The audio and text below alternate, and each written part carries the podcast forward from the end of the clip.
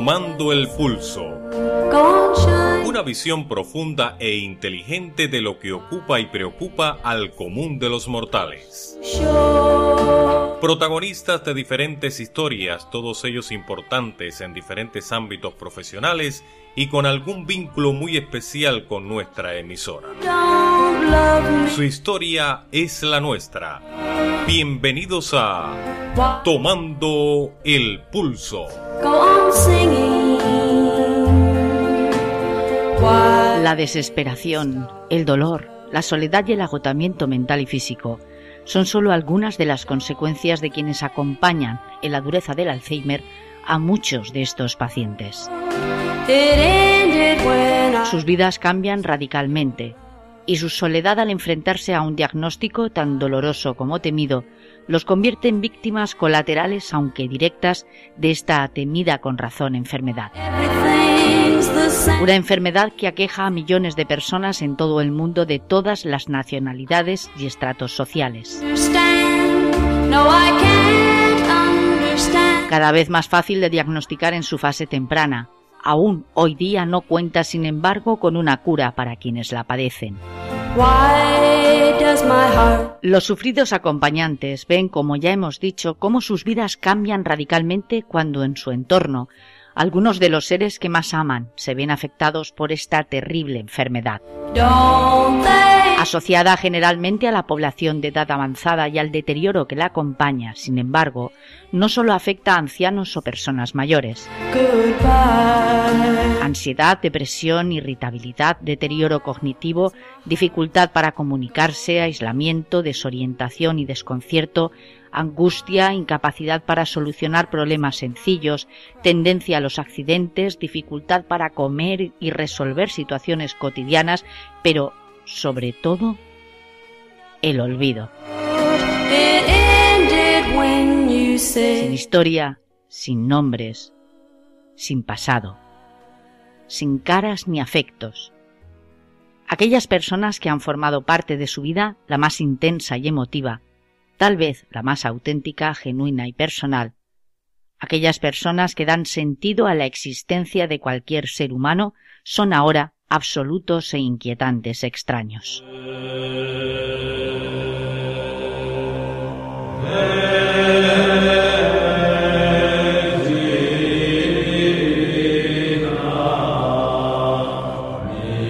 El romanticismo y el misterio envuelven en gran medida a todo lo relacionado con el mundo de los templarios. Historias épicas y emocionantes aventuras que tuvieron en la Europa del medievo y la cristiandad su razón de ser y que hoy día siguen generando muchísimo interés. Sergio Solsona lleva tiempo divulgando e investigando el mundo de los templarios y las órdenes templarias. Autor de varios libros sobre este tema como Anfortas, el Arturo Hispánico, Maestrazgo Templario o los Cuentos del Grial, hoy les presentamos tan solo una pequeña parte de la entrevista realizada hace unos días para nuestro programa. ¿Quiénes fueron? ¿Dónde estuvieron? ¿Cómo se organizaban? Caballeros cristianos que dejaron una huella imborrable para muchos, sinónimo de entrega, justicia, sacrificio y honorabilidad el mundo de los templarios y AFAB, Asociación de Familiares de Alzheimer de Valencia y su actual presidenta, Ana María Ruiz, hoy en Tomando el Pulso. Tomen asiento y sean bienvenidos. Señores, comenzamos. Bienvenidos a Tomando el Pulso con Carmen Fons.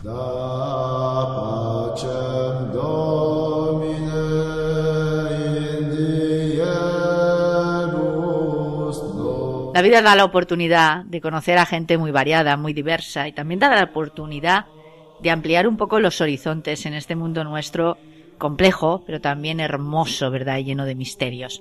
El mundo de los templarios es un mundo mm, cargado de mucho misterio, es un mundo que forma parte además de la historia de la humanidad, más concretamente de la historia de Europa y por ende la historia del mundo. Y Sergio Solsona es todo un experto en esta y otras materias. Con él vamos a hablar hoy, a departir hoy en este tiempo de radio tomando el pulso. Sergio, hola, bienvenido. Hola Carmen, ¿qué tal? Bueno, ya era hora, ¿no?, de que tú y yo pudiéramos coincidir ante un micrófono y pudiéramos desarrollar esos temas inquietantes, emocionantes, eh, súper entretenidos además, porque Creo tener entendido, corrígeme Sergio si me equivoco, que hay una legión importante de seres humanos en todo el planeta, prácticamente en todas las latitudes, que se interesan por los mundos, por ejemplo, que tú tocas en tus libros, de los que hablaremos ahora a continuación, y muy concretamente del mundo de los templarios.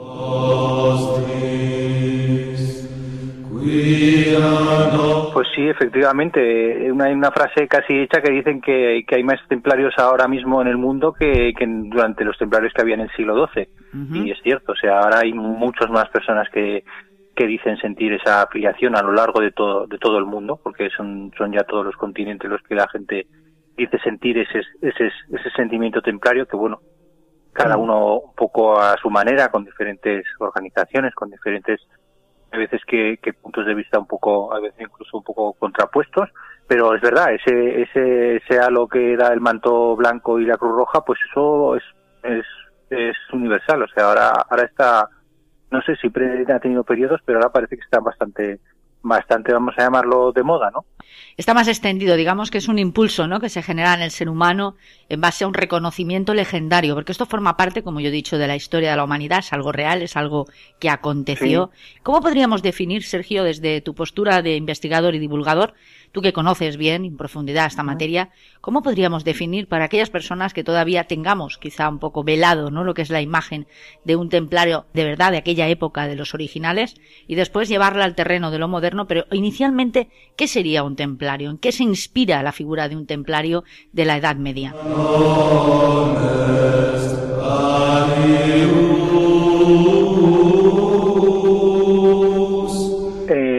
Versión más, más canónica, más aceptada, bueno, es que eran, general, eh, la gran parte de ellos eran nobles, gente noble, o sea que ya eran caballeros, ya habían sido investidos como, como caballeros y dedicaban su vida a, a, a la defensa de, de la cristiandad. Eh, la orden nace en Jerusalén durante la, la Segunda Cruzada. Eh, cuéntale un poco la historia, un poco la leyenda, que eran nueve caballeros los que se les da un, un, una encomienda en Jerusalén, en el templo de, Salomón, en lo que eran en ese momento las caballerizas, y a partir de esos nueve fundadores, esos caballeros fundadores francos que habían venido allí a las cruzadas, se organiza esa, esa orden de caballería que luego, pues, con, en, pocos años pasaría a ser una de las más importantes de la cristiandad. No la única, pero la, la más, la que tuvo, ah, fue acumulando mayor, mayor poder. Si lo trasladamos al mundo actual, ¿Cuáles son las diferencias más notorias? Me imagino que serán muchísimas, lógicamente, porque los tiempos además son muy diferentes, ¿eh? no tiene nada que ver aquella edad media con nuestro siglo XXI. Como todas las etapas de la vida, de, la historia, yo creo, ¿no? Tienen sus, partes violentas, donde la violencia al final no, no, se puede controlar y, si acaso se puede un poco dirigir o, intentar que sea lo menos dañina posible, pero que se desata y, pero también hay otras, otros otros periodos de, de calma, otros periodos de, de, convivencia o de coexistencia o, o más o más más pacíficos no o sea, no la veamos como un continuo guerrear no un continuo eh, momento de, de, de, guerras había había sus periodos pero bueno había una, una clase social de la de la caballería que básicamente vivía de, de esto. Entonces casi cada año había una campaña en un lugar o en otro por un rey o por otro y, y, y sí pues fue un, fueron fueron ellos en principio lo que lo que hacen es no no luchar por por por dijéramos por lo que no luchaba la nobleza que era defender un rey sino que se circunscribían a, a, combates en los que lo que se defendía era la, la cristiandad no a, a, guerras santas ese era su, su su su cometido no podían enfrentarse a otros a otros cristianos por por aunque muchos de ellos pues tuvieran fueran de un país o de otro no podían combatir en ese tipo. Se tenía que ser una guerra que se declarara como como como santa no para que para poder intervenir militarmente. Mientras tanto pues lo que iban era gestionando sus encomiendas gestionando las las zonas en las que a las que se les había dado eh, el, derecho de, de, gobernar y, eso, y fueron fueron junto al clero y, y los reyes pues la tercera fuerza dijéramos que gestionar los la, Europa medieval. qué se retroalimentan y se basan los eh, eh, y se inspiran también, claro está, los templarios actuales con respecto a aquellos. Diferencias más notables, me imagino que, como hemos dicho, el enclave histórico y el momento puntual en el que se desarrolla inicialmente la época de los templarios en la Edad Media, y eso ya de por sí delimita claramente una forma de pensar, de actuar y de ser. Y en la época actual, llevada eh, quizá al campo de lo social, eh, también un poco, ¿no? Esa, esa necesidad de compromiso con algo más elevado que ellos mismos. ¿Podría ser esto un poco? Sí, sí, ese es el camino. Eh, se toma esta orden porque existen órdenes militares en activo, ¿no? De aquellas y órdenes militares con mucho poder y actuando, pues prácticamente porque tenemos la orden del hospital, la orden de Santo Sepulcro, que todavía existen caballeros que son de esta de esta orden, monjes monjes guerreros, podríamos decir, no han desaparecido. Sin embargo, el temple, al, al haber tenido una, un proceso de desaparición tan, dijéramos, espectacular, tan una persecución, no sé qué, pues esto les, dotó de un, de un aire romántico que se retomó años después y, y, al que nos y al que nos acogemos o sea eh, ahora si dices que tú eres o me encantan los caballeros sanjuanistas o la orden del hospital que existe los caballeros de Malta yo soy muy de caballeros pues no tiene ese lo romántico de haber sido perseguido y esconderse, no sé.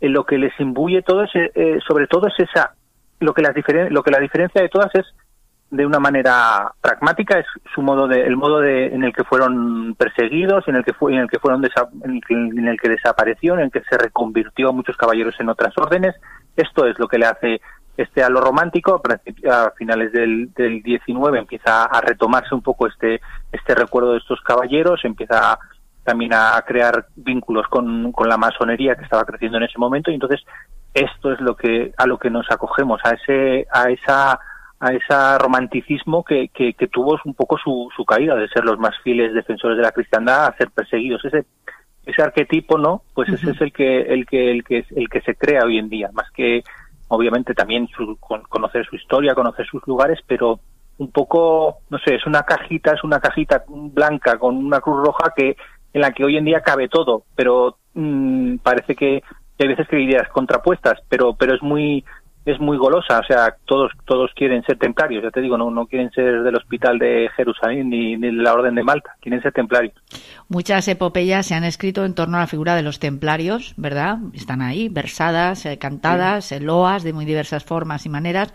Han llegado pues a nuestro tiempo y nos han dado un poco una imagen, como hemos dicho ya, muy romántica del caballero templario debido a este gran poder que fueron acumulando, fueron acumulando gran poder, pues porque era eh, pues un poco eh, la, la, orden de, de, moda entre la nobleza, entonces muchos nobles tomaban, formaban parte de, de, la, de la orden, entonces eh, parte de su, dijéramos, de su hacienda pasaba a la orden mm, por, sus, por su uso del, del dinero, utilizaron un tipo de, de, banca que no la imaginemos como la banca de Abel, pero se les propone, se les se les postula como los primeros banqueros de, de Europa inventan un poco la letra de cambio. Esto les hace poderosos y, claro, ese poder siempre genera genera envidias. Podríamos decir que esa, esa es la primera piedra que se pone para su desaparición, eh, precisamente. Eso es lo que sí, lo más canónico, ¿no? Lo vamos a decir de lo más lo más canónico a lo más a lo más esotérico. Vamos a hacer un poquito de eso. Eso es lo que lo que lo que se fundamenta, ¿no?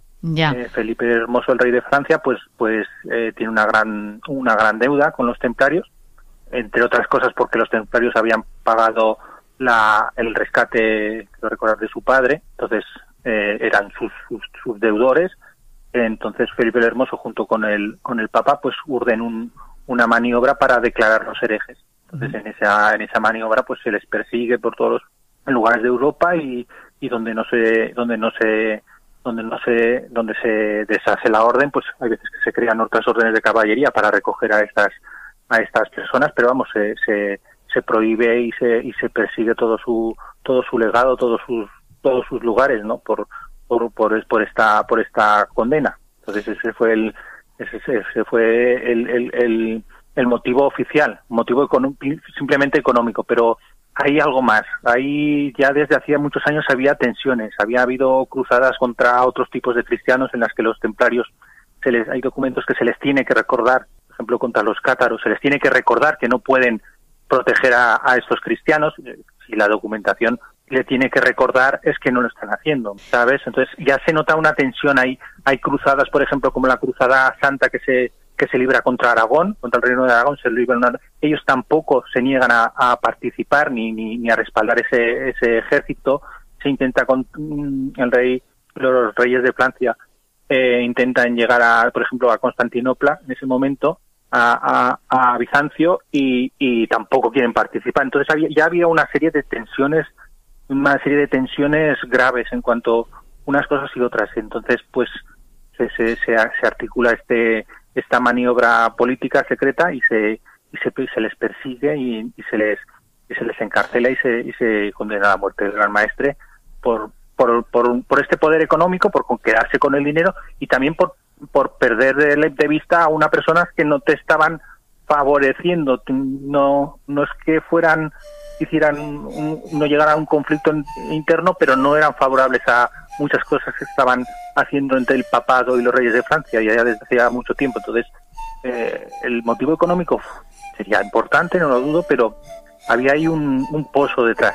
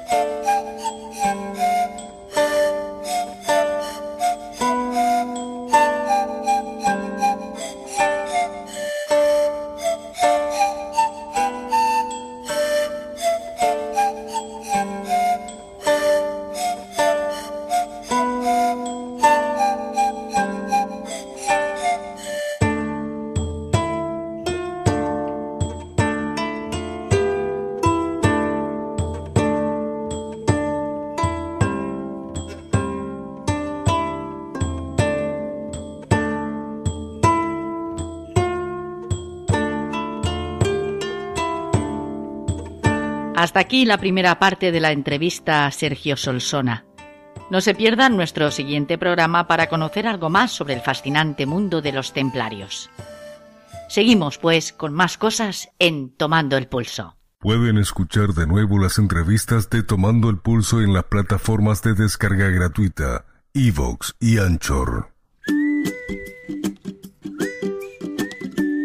Estás escuchando Tomando el Pulso.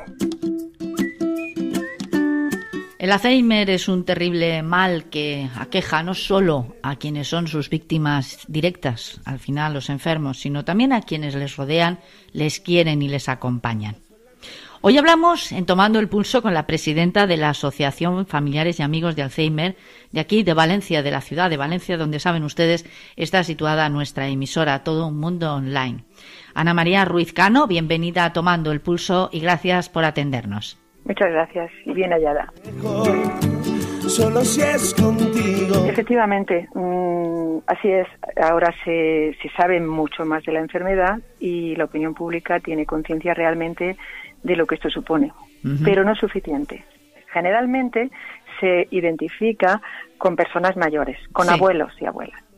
Eh, no solamente hay personas muy mayores, sino que hay también gente joven entonces, en la asociación hemos tenido gente joven, cuarenta y tantos años, cincuenta años, que ahora mismo los tenemos. Por lo tanto, mm, eso es un error que en general existe por parte de la opinión pública de que esto afecta solamente a personas mayores y, no es cierto. Bien es verdad que lo más importante es el diagnóstico de la enfermedad y en algunos casos hasta ahora era relativamente complicado.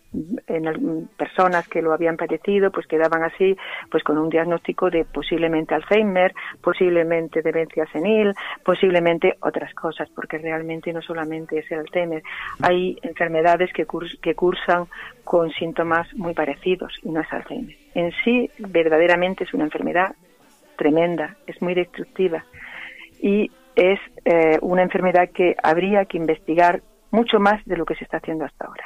Ahora, ahora estamos en un paréntesis con el tema de la pandemia, pero en principio la esperanza de vida ha ido progresivamente aumentando. Cierto. Por tanto, progresivamente también ha ido creciendo la, el número de, enfermos de Alzheimer. Hemos estado pidiendo siempre que se haga un censo, que se haga un... y no sé si se ha empezado, no lo tengo claro, porque había oído que sí, que se había empezado ya, pero yo no lo tengo, no lo tengo claro. Debiéndote la vida, pasando desapercibida.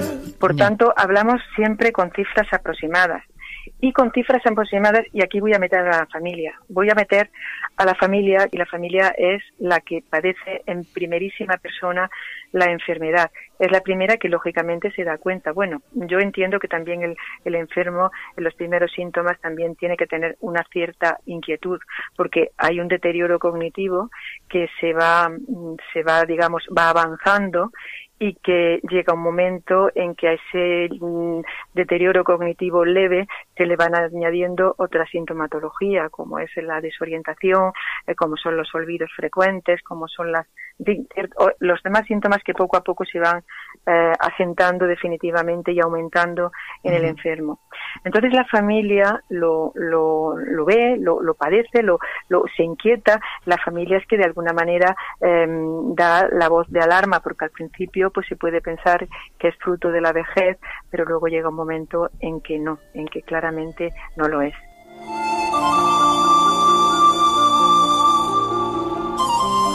Y he hablado antes de la familia, lo importante que es, porque familiar de Alzheimer no se, no se concibe sin otra persona que lo cuide, el cuidador. Eh, por eso se habla, en, se habla de binomio del Alzheimer, porque es indispensable. Y lógicamente el, el, cuidador, el que está a su lado, pues mm, padece tanto o más que el propio enfermo. Bueno, eso es uno de los factores que la sociedad tiene que ser consciente de.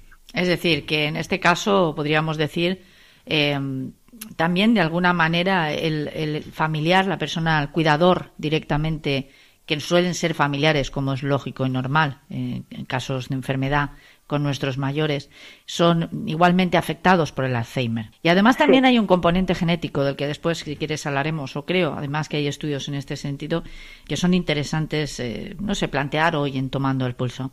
Bien, yo te he presentado como la presidenta de la Asociación Familiares y Amigos de Alzheimer, porque realmente es así. ¿Desde cuándo eres presidenta, Ana María? Pues va para, va, para seis años, cinco años y algo, va para seis. Para seis años. Pero llevaba ya mucho tiempo mm, cooperando en la junta directiva de la asociación.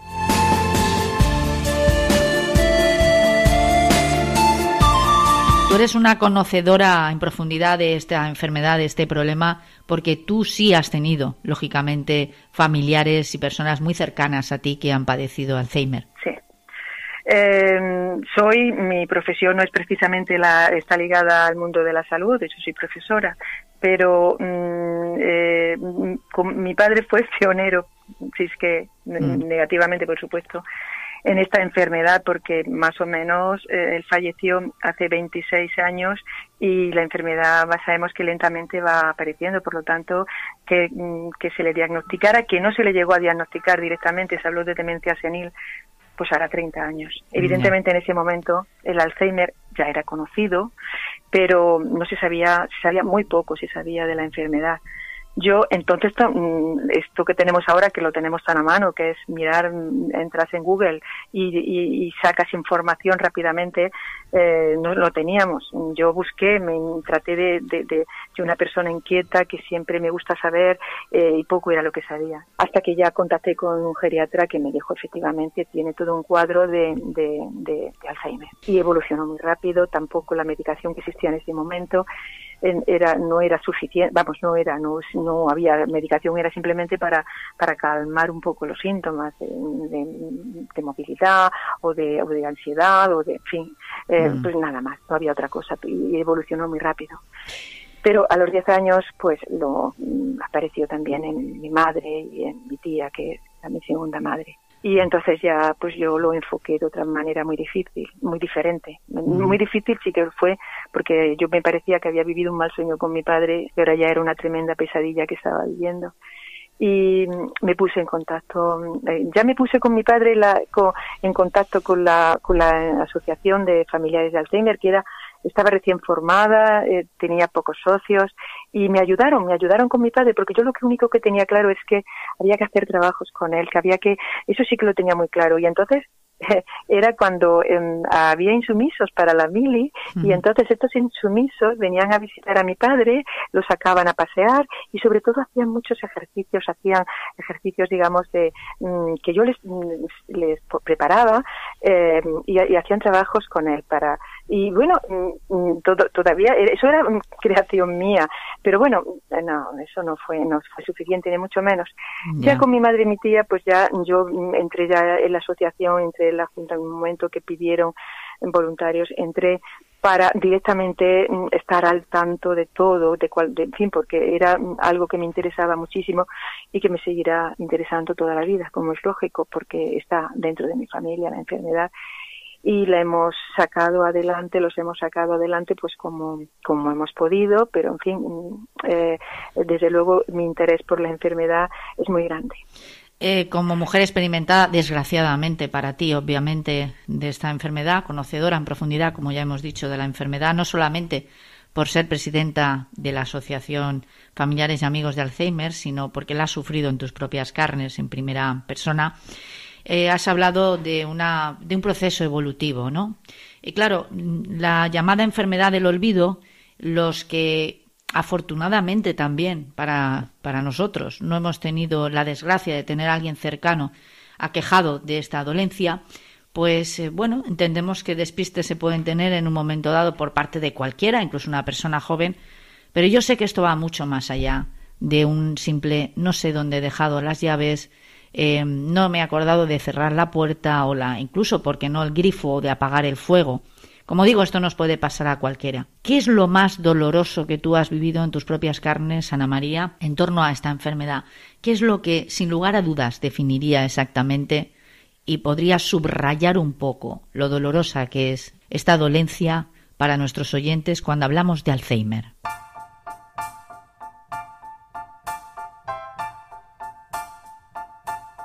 Lo más doloroso en principio, como es lógico, el no, el saber que hoy por hoy no existe cura y saber que es, el proceso es irremediable y que tiene un final muy, muy trágico. Porque lo que el ser humano va perdiendo es lo inherente al mismo, que es la memoria y la capacidad de, de razonar. Pero es que además estás viendo que eso ocurre en los seres más queridos, en tus padres, a los que más quieres y, eh, y que has visto siempre como personas eh, tú tienes el rol de hija y ellos tienen el rol de padre. Como un referente, los has visto como un referente. Un referente con el rol que significa mm. tus padres. Claro. Protección, ayuda, em, comprensión. Y eso se pierde. No solamente se pierde, sino que además, perdón, me emociono, lo, lo siento.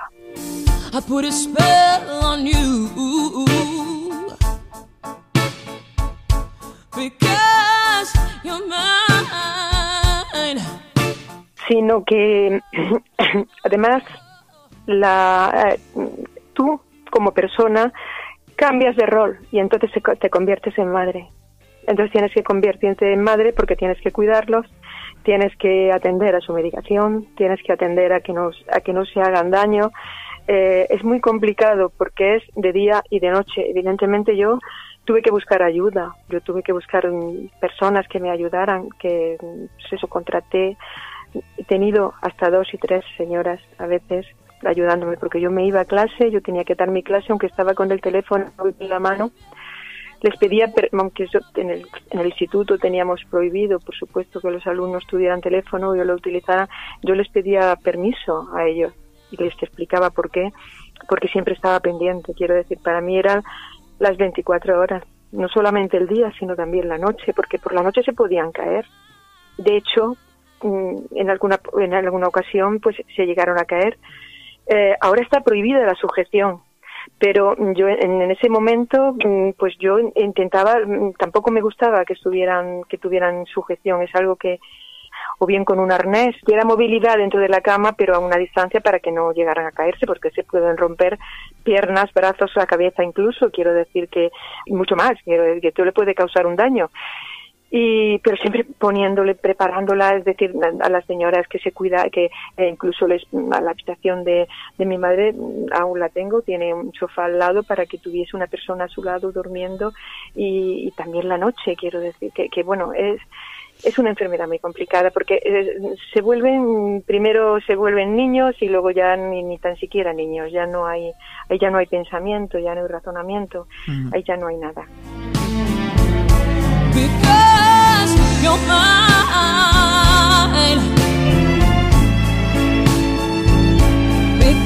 el final, yo no quiero, yo no quiero asustar, no quiero, lejos de mí, para nada, porque además, mm, eso sí que lo, no lo he dicho y quiero decirlo muy claro en la asociación. La asociación mm, tenemos o queremos ver las cosas desde un punto positivo. Entonces, es por ello que trabajamos, que allí, en el centro de día, se trabaja activamente en este apartado en ver en que la, se puede mejorar, se puede, hay, hay terapias, hay cosas que se pueden hacer para mejorar la vida del enfermo, pero evidentemente llega un momento que la situación es muy dura, muy dura. Como tú dices, no se trata de asustar a nadie, todo lo contrario, porque además ahora mismo hay recursos, hay terapias de las cuales hablaremos, aunque sea por encima. También facilitaremos, si te parece bien, Ana María, algún teléfono de contacto, vuestra página web, por aquellas personas que nos puedan estar escuchando y muestren cierto interés ya sea porque son afectadas o simplemente como curiosidad, em, para que tengan acceso a todo esto de lo que estamos hablando de primera mano. Pero sí que es necesario eh, muchos de nosotros, insisto, afortunadamente para nosotros, como es obvio, eh, no hemos tenido cerca una persona que haya padecido el Alzheimer y es difícil, ¿verdad?, ponerse en los zapatos de alguien cuando desconoces el tema. Em, yo percibo en, en, la voz de quienes, de quienes sí han visto esta enfermedad de cerca quienes se han convertido, como tú dices, en sus cuidadores, en cuidadores, en padre y madre de sus propios padres, cierta, cierta pena, cierta tristeza asociada, lógicamente, a ese olvido. ¿Qué pasa cuando uno mira a los ojos de ese ser querido y sabe que ahí ya no está el ser humano al que conoció? Ya no queda nada de nada. Un vacío inmenso.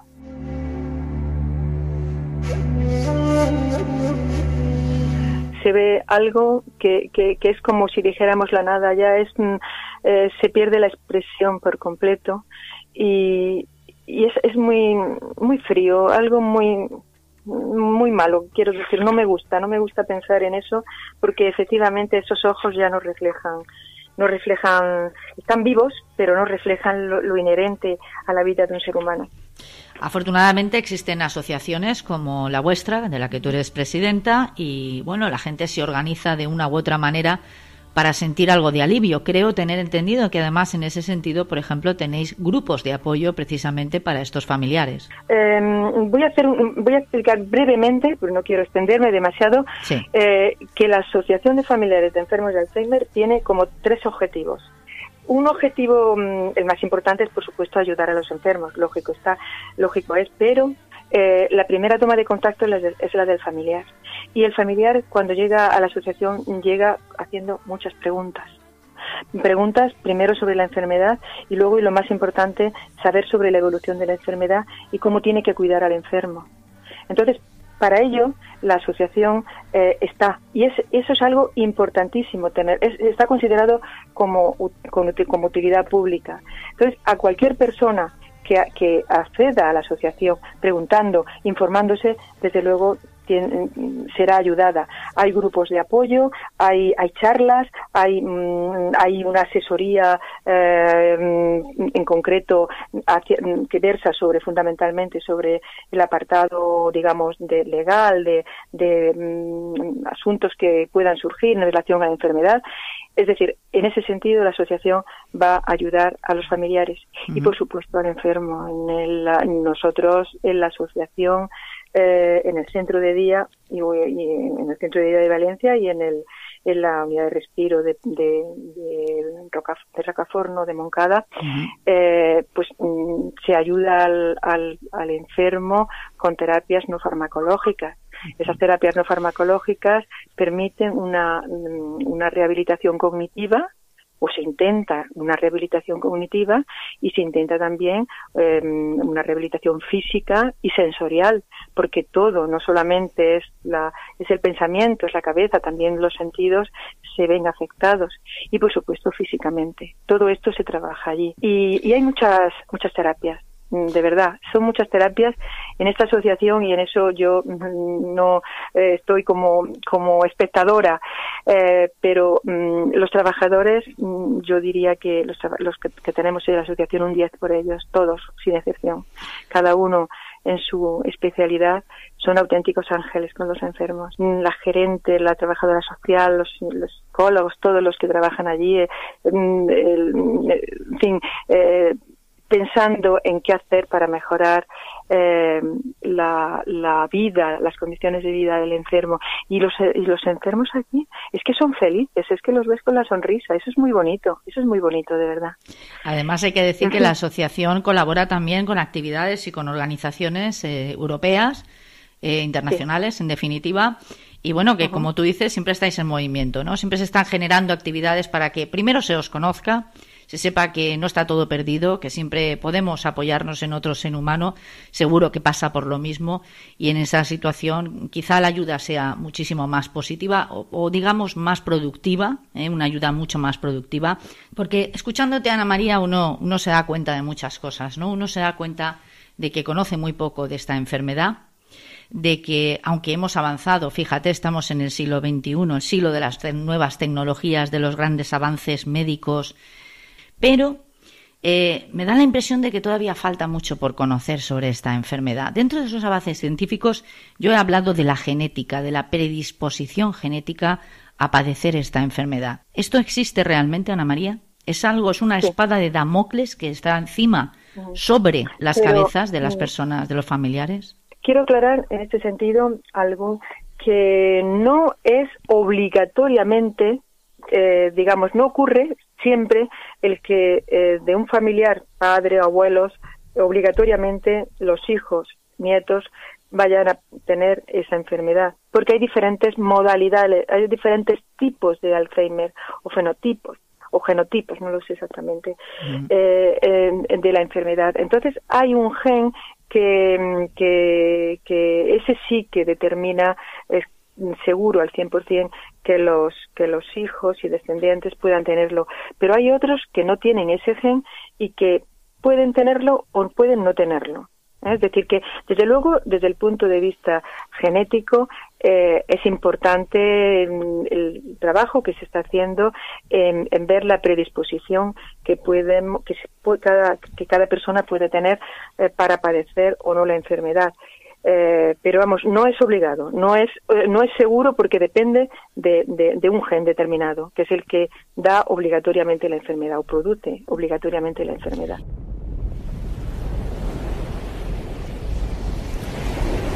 Me imagino que habrán pruebas eh, para saber si uno dispone, ¿no? Tiene esa predisposición. Sí, sí, actualmente aparte en todos los, todas las reuniones, todas las asambleas, todo todos los congresos que se hacen en relación con esta enfermedad siempre se pide eh, que se intente conseguir un diagnóstico temprano de la enfermedad porque puede ser tratada mejor, no curar, repito, pero sí tratarla mejor y retrasarla y por supuesto minorar toda la sintomatología.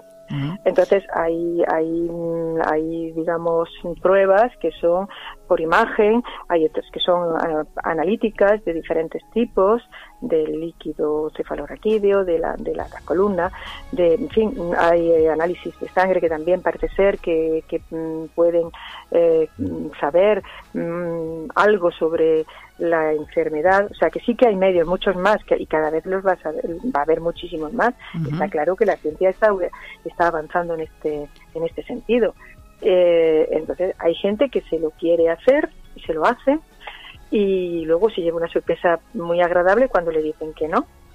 Em, y otras personas pues que que tienen miedo. a mí me parece, ah. me, parece interesante desde el punto de vista de que una persona se pueda sentir más, eh, no sé, más cercana, sienta más empatía, quizá no sea el término adecuado, pero bueno, es el que ahora mismo me sugiere, cuando uno piensa que puede ser también víctima en el futuro, ¿no? De esta enfermedad, eso de una parte. Y de la otra, bueno, pues eh, efectivamente hoy en día no hay cura, pero eso no quiere decir que esto sea para siempre, es decir, se está avanzando y mucho en la enfermedad. Efectivamente. Mm, esperemos, mm, yo tengo la esperanza, quisiera estar aquí todavía. Seguro. la, bueno, la asociación siempre, no me refiero como presidenta, pero sí eh, cuando, cuando se digan ya hay algo. De, de hecho, de vez en cuando eh, yo que voy recogiendo toda la información que surge al respecto. Hace un par de días eh, había, hay, no, sé, no, recuerdo en la universidad eh, americana, me parece, que habían descubierto un sistema para hacer como un barrido ¿no? de, del cerebro y mm, eh, limpiarlo de las de todas las capas que de, de amieloides, de, mieloides, que es que no lo que no sé si es una cosa o otra, creo que son mieloides, que se depositan y, y, que acaban matando a la, a, la neurona y que la sinapsis neuronal pues no se produce entre una y otra y por tanto se acaba con el cerebro. Eh, de momento están ya con animales, tratando con animales y, ha sido positivo. Ahora ya no en humanos aún no, no se ha llegado la investigación, quiero decir las pruebas. Pero que con frecuente, frecuentemente están saliendo noticias de este tipo. no, yo personalmente no me hago mucha ilusión porque salen con mucha frecuencia y luego se queda en nada. Pero bueno, algún día saldrá la noticia. Bueno, pues vamos, vamos a seguir en ese discurrir positivo, ¿no? Con el que parece que estamos. Eh, Tenemos que estar ahí. Estamos ahí, claro que sí. Se sepa o no se sepa la posibilidad de tenerlo, siempre hay una serie de consejos que todo el mundo debe de seguir, que es una en la medida que va envejeciendo, que es cuando más probabilidad hay, que es el ejercicio físico es fundamental, el ejercicio físico, el ejercicio, la lectura, la, la, la, actividad neuronal, es decir, hacer eh, trabajos, ejercicios, eh, dibujos, es todo aquello que nos haga pensar un poco, eh, escuchar música, aprender un idioma, quiero decir, hay muchas cosas que hace que caso de producirse se va a ralentizar la enfermedad, va, va, va a llegar más tarde. Un cuerpo, mente activa y cuerpo activo. Yo, por, por ejemplo, ya no, no me voy a correr, antes a lo mejor corría, pero yo no corro, pero sí que camino. Caminar una hora, eso es, mientras que pueda, lo voy a seguir a, hacer.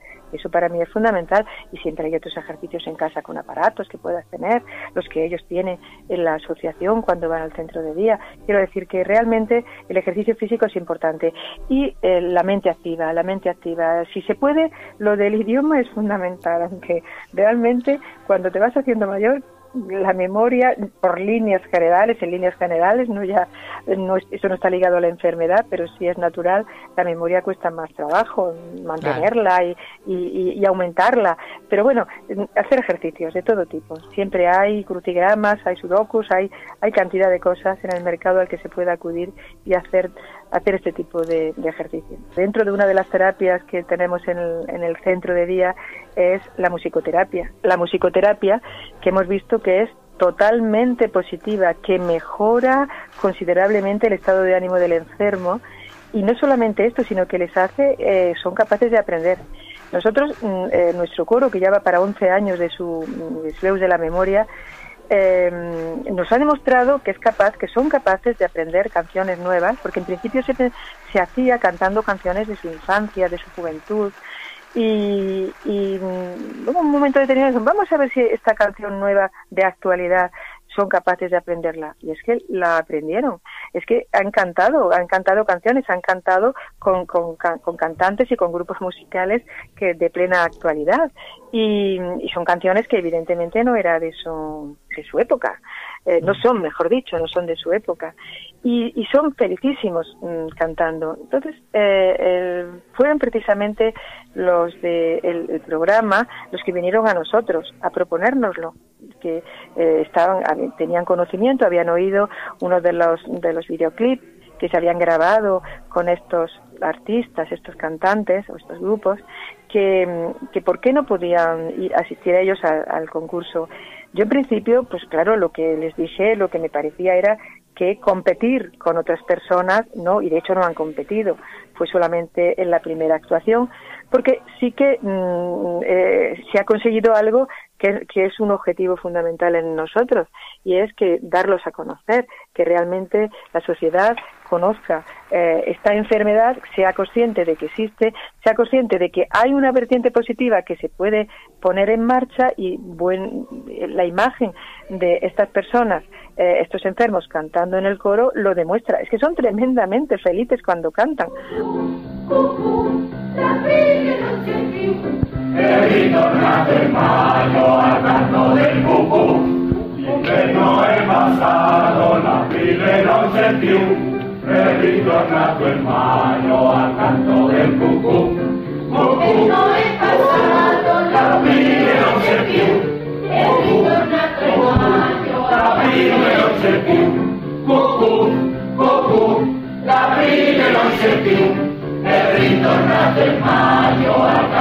Necesitamos renovación, necesitamos que la gente eh, se haga socia. No es obligatorio para recibir eh, recibir ayuda o recibir eh, tratamiento, pues somos de utilidad pública y por lo tanto cualquier persona puede hacerlo, pero sí que necesitamos socios. Necesitamos socios para ayudarnos, porque a veces la Junta eh, somos muy poca gente para hacer muchas cosas.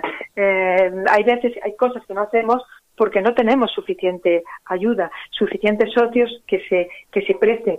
Sí que hay, los que tenemos son maravillosos y están a, eh, a nuestra entera disposición, pero necesitamos más. Mm, necesitamos ese, ese, e, ese calor humano, el decir, eh, formo parte de esa asociación y estoy con ellos. Y son pocos, poco a poco van disminuyendo y de verdad lo pido por favor que la gente se anime. Es una pequeñísima, ínfima cantidad lo que significa el hacerse socio, que además se lo pueden desgravar ah, en la declaración de la renta. Quiero decir que mm, económicamente no supone ningún sacrificio, lo digo de verdad.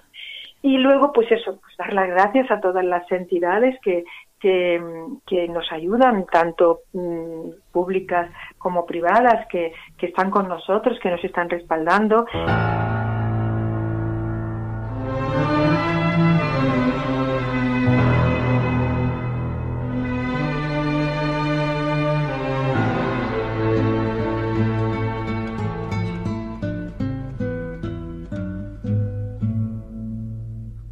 Sentado en el quicio de la puerta. El pitillo apagado entre los labios, con la boina calada y en la mano una vara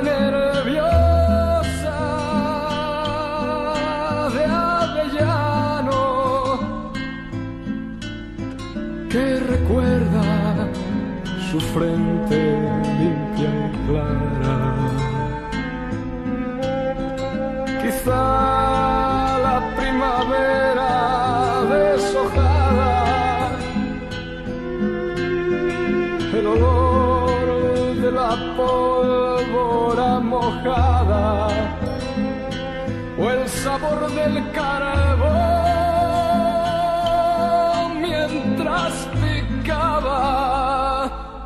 abuelo fue picador allá en la mina y arrancando negro carbón quemó su vida. Se ha sentado el abuelo en la escalera esperar el tibio sol de madrugada.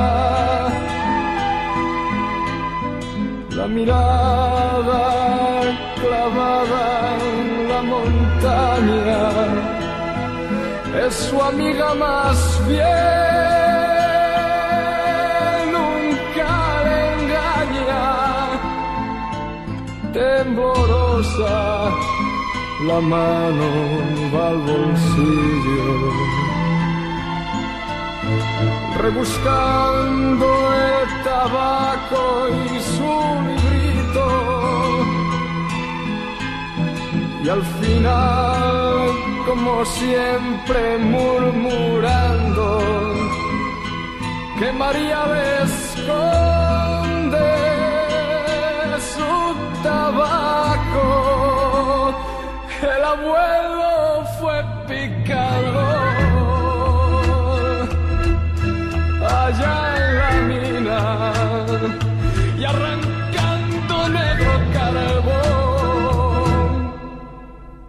quemó su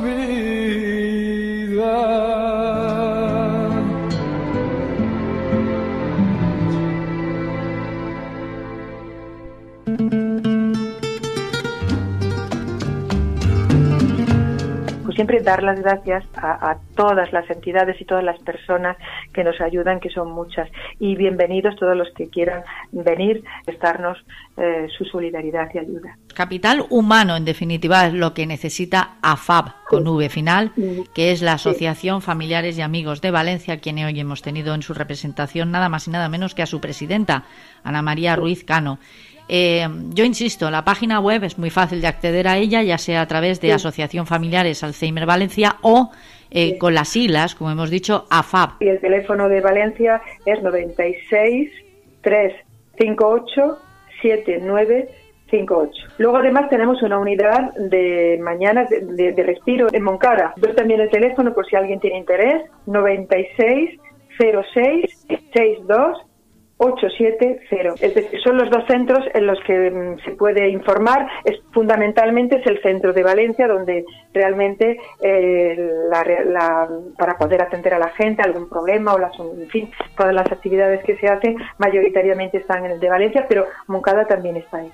Yo insisto. Entonces es importante que se sepan los dos sitios porque si hay gente de esa zona lo tienen más lo tienen más a su a su mano. Ujú. Yo insisto, no solamente hace falta dinero para mantener este tipo de ayudas, ¿verdad?, de asociaciones, sino que también Sí. hace falta capital humano. Repito, insisto en ello porque tú has hecho mención y me consta que así es.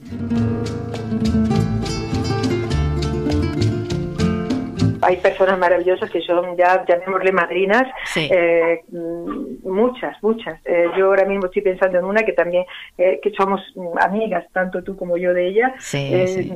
María Rosa, que a, a través de ella nos hemos conocido, tú lo sabes, y que siempre está pensando en nosotros. Y hay- como ella hay mucha gente. Es doloroso pensar que lo que se pierde un poco es la esencia de ese ser humano, ¿no? El alma, en definitiva, lo que podríamos concebir como su quinta esencia. Es, es lamentable, es una enfermedad, es aterradora. Sí, exacto, exacto, así es. Un placer, Sí. insisto, y espero que hasta muy, muy pronto. Aquí estaremos con las puertas abiertas. Hasta siempre. Muchísimas, muchísimas gracias, de verdad. A ti, un, abrazo. Desde España para el mundo, todo un mundo online. La radio que nos une, la radio de todos.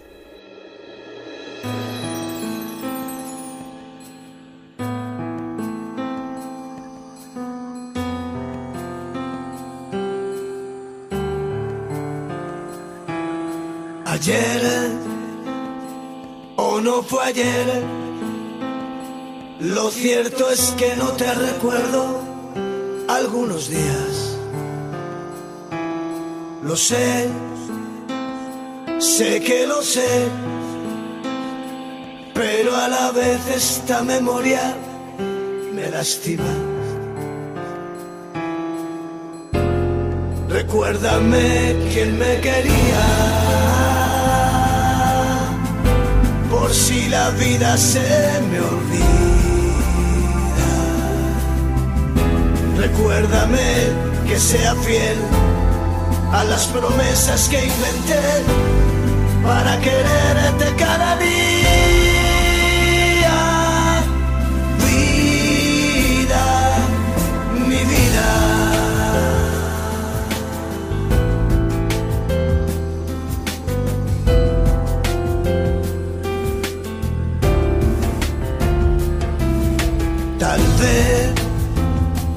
Alguna vez, pueda mirarte con las luces encendidas. Ayer o antes de ayer supe quién eras y también que me querías. Recuérdame que te lo diga. Si me olvido de mi vida. Recuérdame que alguna vez ponga la cara de que sé lo que me dices todavía.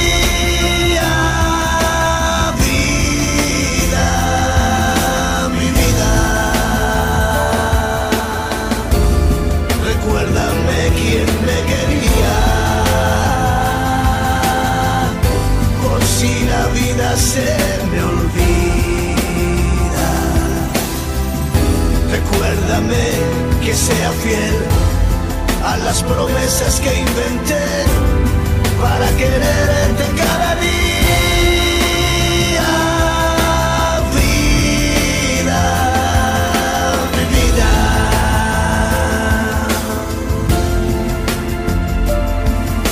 Ayer